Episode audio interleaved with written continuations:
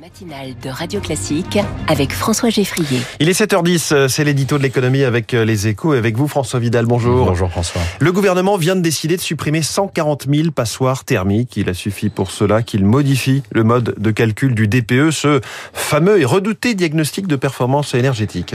Oui, cette décision est à la fois rassurante et insuffisante. Hein. Rassurante parce qu'elle va permettre de relâcher la pression sur un marché d'allocation immobilière qui en a bien besoin, d'un simple trait de plume consistant à supprimer un biais du DPE défavorable aux petites surfaces. C'est 15% du parc des studios et des F2 qui va voir sa note de performance énergétique remonter d'un ou deux crans et échapper ainsi au bannissement locatif qui lui était promis à partir de 2025.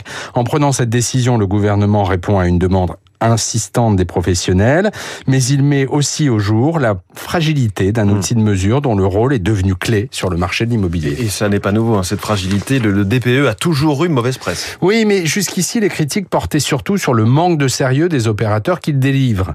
On a tous en tête des exemples de logements dont l'étiquette énergétique varie d'un diagnostiqueur à l'autre, parfois significativement. Hmm. En s'attaquant au mode de calcul du DPE, l'exécutif fait un aveu. Il met en évidence les biais méthodologiques de cet outil.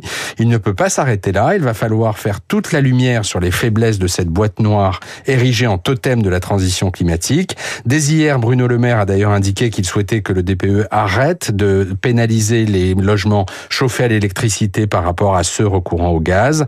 Le temps d'une remise à plat complète de ce baromètre tout sauf fiable est venu.